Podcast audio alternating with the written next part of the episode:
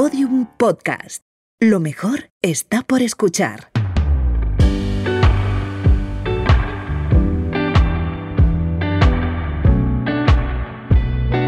Tú eres tu lugar seguro. El podcast de María Esclapez. Episodio 1. Lidiar con los celos.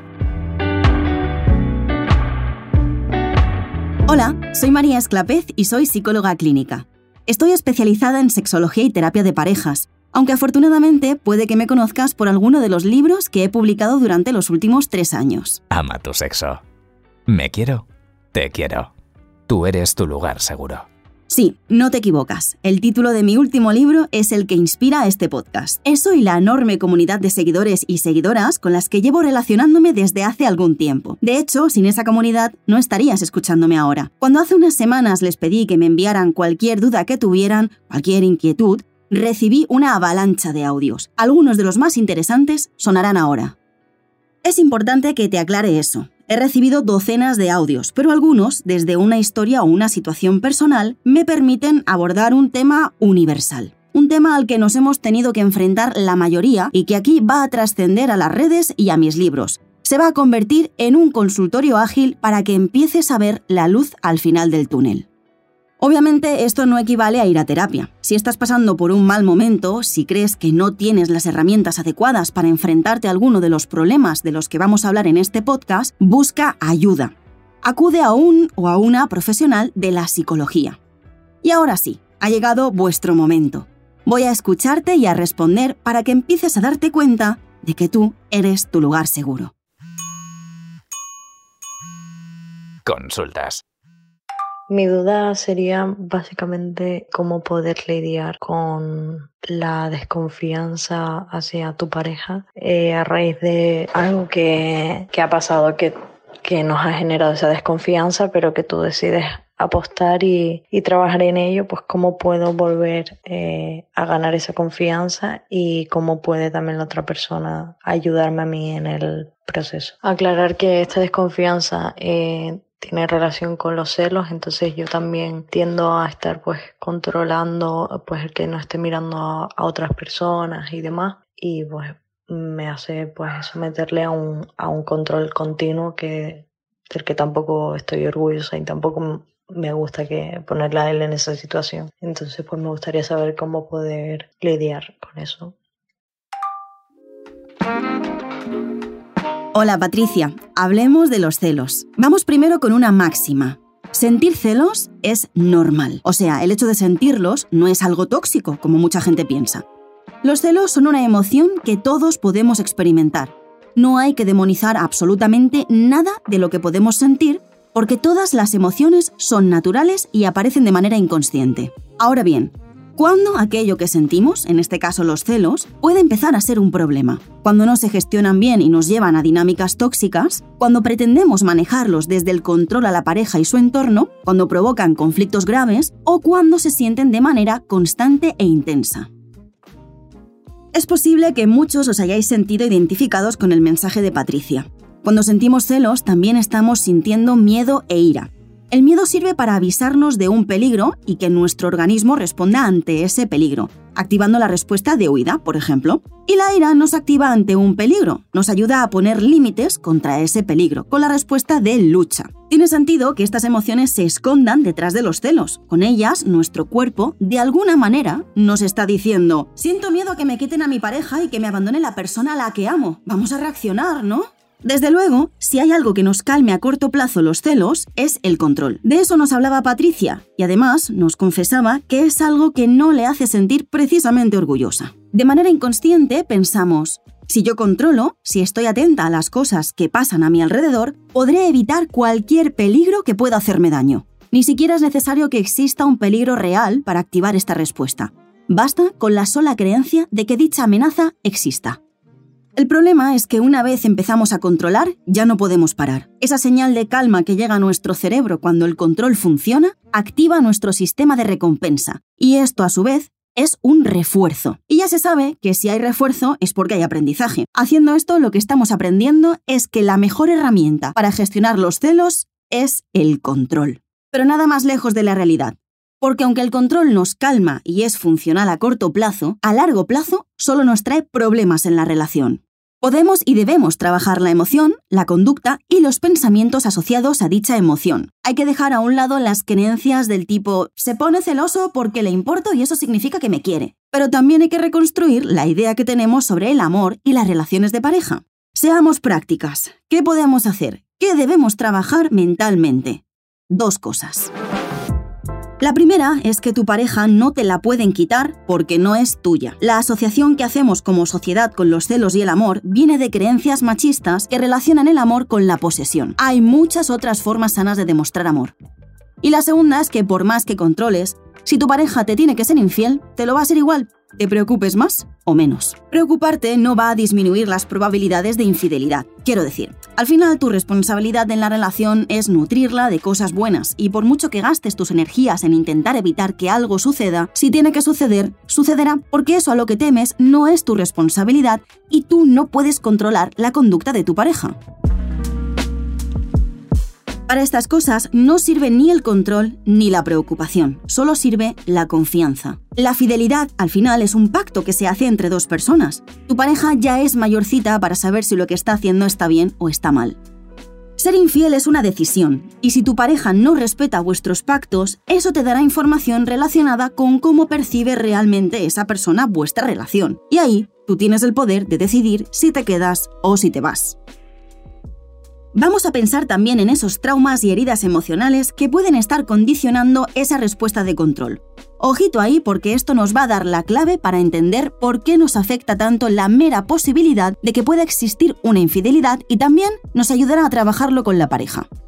Si te han puesto los cuernos alguna vez y es algo con lo que has sufrido mucho y no te lo has trabajado, tienes una herida emocional que puede que te condicione en futuras relaciones. Esto influye mucho, pero independientemente de tener heridas emocionales relacionadas con la infidelidad, el miedo al abandono es uno de los mayores miedos del ser humano. ¿Cómo vamos a trabajar esto con la pareja?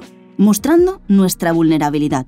Así es. En lugar de actuar desde una posición defensiva, acusadora y controladora ante algo que no ha pasado ni tiene por qué pasar, vamos a hablar desde ese dolor. La tendencia es a sacar el dolor en forma de ira, pero aquí no vamos a hacer eso. Aquí vamos a abrirnos en canal a la otra persona y vamos a demandar ayuda a la pareja. Para esto es importantísimo el acompañamiento emocional del otro, claro, porque si no apaga y vámonos. Por eso voy a hablarte de la importancia de acompañar. Acompañar no es coger y decir, ay, pues debes de estar pasándolo mal, venga, mucho ánimo. No, no, porque nos falta un factor en la fórmula. En una relación hay tres factores que intervienen. Persona número uno, persona número dos y el vínculo, que sería el tercer factor. Acompañar es escuchar, comprender, validar y atender. Si tu pareja te dice, me siento mal porque pienso que te puedes ir con otra persona y me vas a abandonar, realmente te está hablando de algo muy doloroso. Te está hablando de miedo al abandono, a que te vayas con otra persona. Te está diciendo que aunque haya algo que para ti no importe, que sea exagerado o que no tenga sentido, a esa persona le duele y ya solo por eso hay que darle importancia.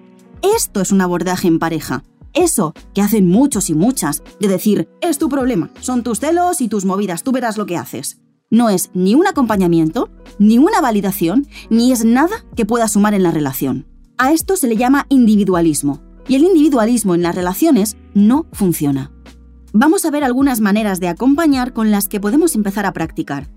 Hablar mutuamente acerca del dolor que se siente y de cómo se vive por ambas partes la misma situación la persona que acompaña tiene que dejar claro que entiende el dolor que está sintiendo la otra persona y que va a ayudarle y apoyarle para que su dolor sea cada vez menor. Explicar los miedos 20 veces si hace falta, haciendo hincapié en los pensamientos y las emociones. Hacer autocrítica si es necesario. Hablar del tema tantas veces como sea necesario hasta que todo quede claro. Daros siempre el derecho y la libertad de volver a retomar la conversación cada vez que necesitéis resolver dudas, aunque la conversación se haya dado hace días. Con el permiso de la otra persona que siente los celos, ayudarla en su propio trabajo individual. Por ejemplo, si sabes que ver una peli en la que sucede una infidelidad no le va a venir bien, pues no elijas ver esa peli que anda que no hay. Ambas personas debéis hacer un trabajo individual con relación a vuestras inseguridades, creencias, forma de validar las emociones, de comunicar las cosas, así como forma de ver las relaciones. Trabajar en pareja es fundamental siempre que se trate de celos, porque si trabajamos de manera individual pero no en pareja, nos quedamos, como os decía antes, sin trabajar uno de esos factores tan importantes. Esto me da pie a ponerte el segundo de los audios que tienen que ver con el tema de hoy. Hablamos de acompañar, de hablar, de pactar. ¿Alguna vez has tenido dudas acerca de cómo afrontar los límites que nos imponemos como pareja? ¿Qué solución hay cuando dos personas no se ponen de acuerdo con un límite de la otra? Por ejemplo, una persona quiere colgar fotos de su cuerpo en bikini a las redes sociales porque se siente cómoda con su cuerpo y quiere presumirlo, ya que de aquí a 10 años no podrá. Y su pareja no se siente cómoda ya que le entran celos e inseguridades y se piensa que lo hace porque necesita gustar y atraer la atención de otros tíos. Necesito desestructurar dos creencias irracionales antes de dar respuesta a esta duda. La primera creencia es la de no poder mostrar tu cuerpo dentro de 10 años. Esto tiene mucho que ver con la creencia de que solo el cuerpo joven es bello. Imagino que porque está más en sintonía con los cánones de belleza. El cuerpo va a ser bello siempre, porque todos los cuerpos son bellos, y si te da la gana, lo puedes mostrar tanto ahora como dentro de 10 años e incluso 20 o 30.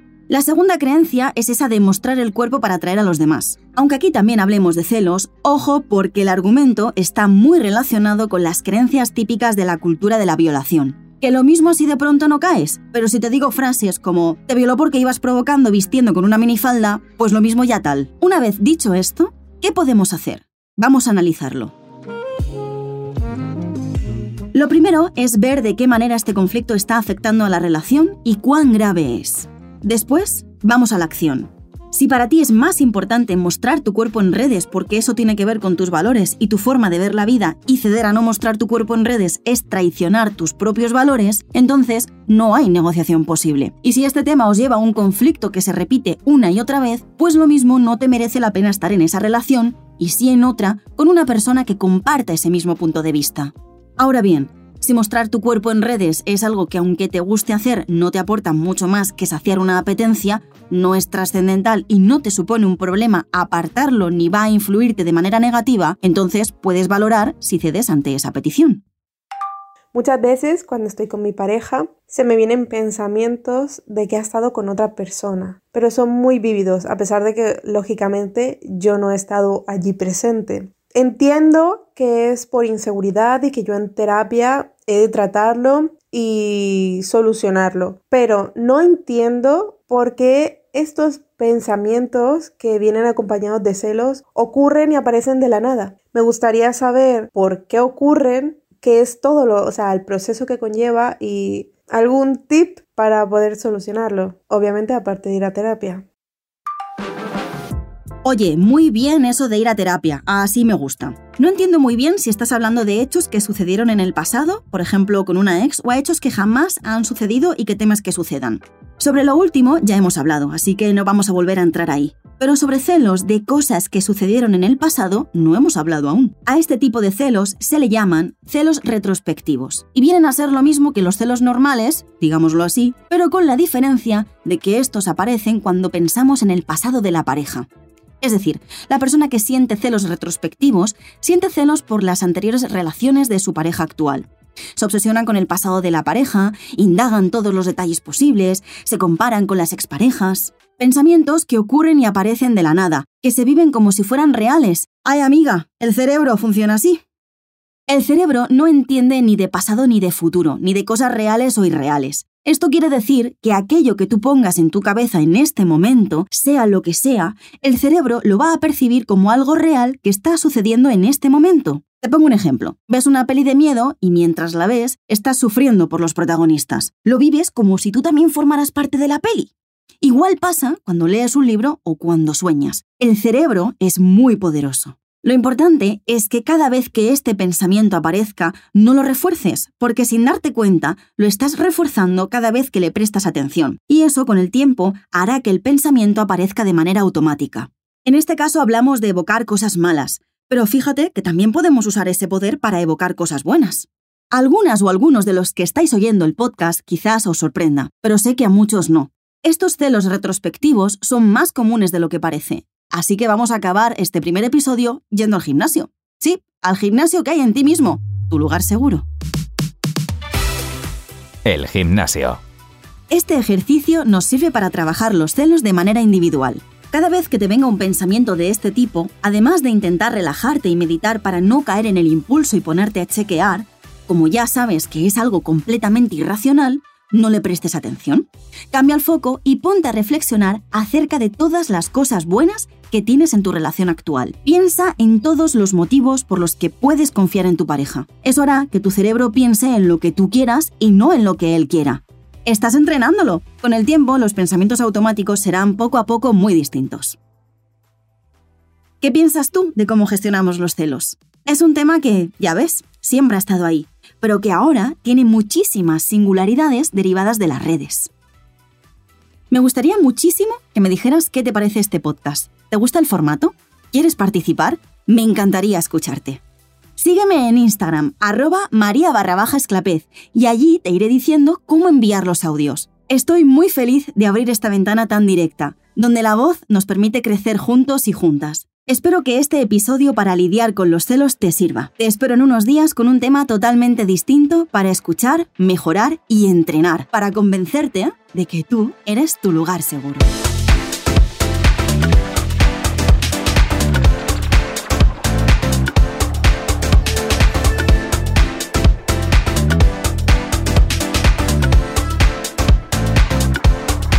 Eres tu lugar seguro. Un podcast original de Podium Podcast y Penguin Random House Grupo Editorial. Guión y locución, María Esclapez. Dirección, Eugenio Viñas. Producción, Javi Caminero y Alberto Faura. Diseño sonoro, Oscar Bogdanowicz. Producción ejecutiva, por Penguin Random House Grupo Editorial, Raquel Abad y Gerardo Marín. Por Podium Podcast, María Jesús Espinosa de los Monteros y Lourdes Moreno Cazalla.